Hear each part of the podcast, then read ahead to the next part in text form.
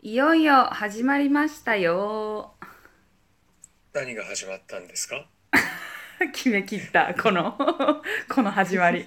えっとですね、あの、マルタで、ついにドキュメンタリー映画の撮影が撮影？映画のプロジェクトが始まりまして、3日ぐらい前かな。あやっと。えっとそれはユキコも参加しているやつかな？そうそう。えっ、とね、今のところメンバーは3人で、えっ、と、私と、あとはブラジル人の、えっ、と、監督と、あとイタリア人のカメラマン兼編集の人。で、えっ、と、まあ、もともとは私が行ってた語学学校のスタッフに、そのブラジル人の、何歳なんだろう、もう30後半ぐらいの人がいて、でその人は英語を習いつつ、えっ、と、マルタの大学の映映像学映画学科みたいなのがあるからそこに編入し編入というか入学してなんていうかしたいみたいなので英語を勉強してた人なんだけどもともとブラジルでその大手の映画会社で制作をずっとしててでそこから独立して会社を作ってドキュメンタリーを撮ったりとかいろいろやってたんだよっていう人だったんよ。ブラジルの大手かなんかそうなんかブラジルの映画見たことないけど。ないないない。あれねっていうのが一つも浮かばんかったけど。ないね。うん。でその人と学校でなんか話してたらなんかそんなのしてたんだよねって言ってて私そのもともとテレビの放送作家日本でしてたんだよって。まあ放送作家っていう概念があんまりその海外にないからあの、まあ、シナリオとか書いてたんだよって言ったら「えちょっと一緒に一個やりたいドキュメンタリーの題材があるんだけど一緒にやらない?」って言われてでいろいろ見てたら「あ面白そうじゃんやろうよ」っていうのであのその時はね題材っていうのがえっ、とソルトパンっていうあの塩のさ畑田園うんうんがあるんだけどそれがまああの今塩ってさそんなあの人力で作ってるようなちょちょこまかしたの買うというよりはもうがっさりスーパーで売ってるようなやつ買うやん。みんな。もう博多の塩とかね。そう。いうそう話パッケージラベリングバッてされたやつを買うからどんどんあの塩が取れなく、えっと、塩のその生産マルタって結構そういう塩をいっぱい作ってたらしいんだけどその畑がどんどん今潰れていっててもうあの1個しか畑がないみたいな。でその畑もお おじいちゃんとおばあちゃんがやっててその娘娘がちょうど40ぐらいかなぐらいの娘が継ぐかどうかみたいな。でしかもなんか塩もね取れにくくなってるので昔よりもちょっと気候が変わっちゃって。っていうのがあって。えなんかもうなくなりかけとかじゃなくてもうもうほんまに終わるやん。もうもう終わ終わんねんな。そのララスイチってさ。ラスイチね。どうにかしなきゃなとかちゃうやん。もうもう終わるやん。そう終わります。どうするっていう。でもその娘があのーまあ質は高い。まあそれ大体本人らは質高いって言うだろうけどその質が高い。いやえそう食べたことがないからまだ。見たこともないし。で質が高いし、あの観光としてまあ名所にもなったんよ一応。その場所は。あー。ほんほんだからもっとこうブランド化させて残していくようにしたらこうぶなんか一家相伝的に残っとるんよずっと。家族でそのどんどんこう継承していったもんやから。そうそう。だから、それで残ってるから残したいんです、みたいなのの、なんか短いインタビューみたいな記事があって、で、これは、あの、すごい面白いと思うからやりたいんだよねっていうの。で、えっ、と、まあ、塩だから、冬の間、その生産が止まってたんよ。その水とか撒いたりっていうのが、3月、4月から再スタートするから、冬の間それで、じゃあやろうってなって動けなくて、で今じゃあ始まったからあの決めようかっつって。で今もうその島にはちょっとコロナの影響で渡れないんだけどうん。あの住んでる人しか渡っちゃダメってなっちゃってこの1ヶ月。行けてないけどまあ内容はちょっと決めとこうぜっていうのでやっとミーティングがスタートしてでなんかね彼と喋ってると彼がたまたまちょっともう一個家族見つけたみたいな。って言ってて あのえね塩の家族が。塩の塩家族がもう一人いてでそのそれは、えっとね、マルタってあのさっき言ってたあの塩の家え塩の畑がもともと離島にあるんよそれが。離島で有名なところなんだけどでちょっとメディアも出てたりあの観光ブックみたいなそのガイドブックにも載ってたりするようなとこなんだけどとかじゃなく真逆の島のその本当の一番反対側にある場所に どうもあるぞってなってでしかもそこはあの全く取材を受けてなくてどこにも出てなくてで一回なんかよく調べたらドローンを投げなんかで撮影に行った人をおっちゃんが出てきてなんか木とか投げてドローンを落とそうとしたみたいな 映像だけネットで見つけたらしくてちょっとキャラおもろいと思ってこの人は。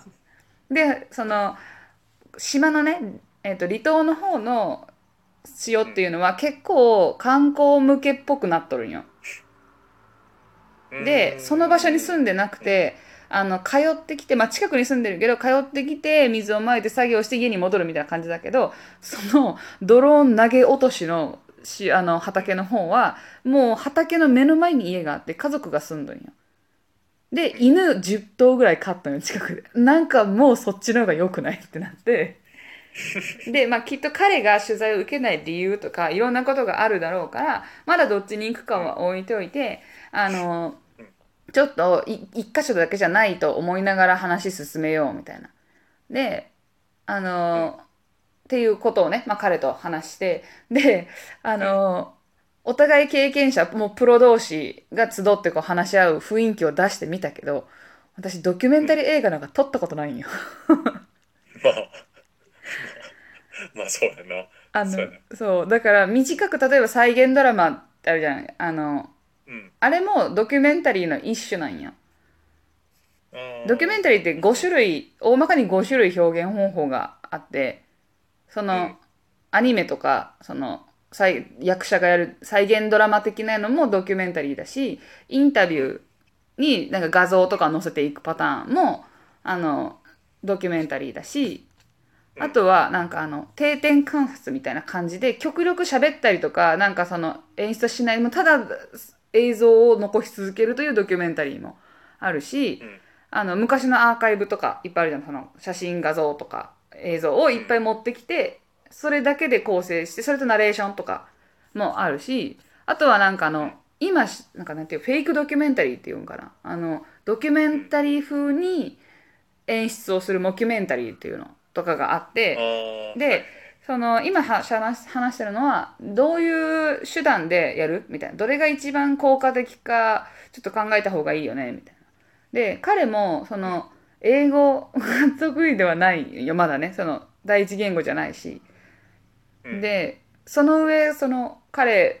はさ専門職だったからちょっといろいろ教えてくれるんよ物事を決める時にまずレイヤーがあってその全てのレイヤーを埋めとかないといけない作る前にみたいなそうなぜ塩なのか塩ってじゃあ人類にとってどういう役割だったのか。例えばブラジルだったらあの家を清めるために塩をまくんだよみたいな。あそれ日本も一緒だねみたいな。でもじゃあなんでそういう役割を塩が担ってるのか。でマルタにとって塩は何なのかみたいな掘り下げた方がいいよねみたいな。こととかを教えてくれてすごい勉強になるけど私はな何も分かってないからもうただ「おー」ってその「だよね」みたいな顔してみたけどバレとるだろうなと思って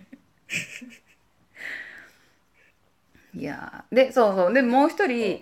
あのイギリス人じゃあイタリア人のねカメラマンの子がもともと映画のエフェクト、あ CG とかを作ってる子ですごいね有名。私でもめっちゃ知ってるって何個も思ったような映画を CG で携わっててで最近はなんかゲームのねあの背景とかを作り始めててそれも面白いよみたいな言ってたんだけど彼が結構なんか機材オタクみたいな子でドローンを自分で2台ぐらい持っててであの貸すし日程がもちろん合えばもちろん撮影も行くよみたいな。で彼の YouTube チャンネル見せてもらったらなんかすごいんよ作ってたやつ。なんか友達のえっ、と何？ジムのインストラクターやってるトレーナーのイメージビデオを作った時これ俺がドローンでやったんだみたいな。かっこいい感じ。かっこいい。そんなそのこの映像何？って思いながら映像自体はかっこいいけどこれ何？っていつ見るん？って思いながら見たけど。インストラクターに対して。インストラクターがね山をねかけるかける。駆け回る。結構いつ流すんって思ったけどね。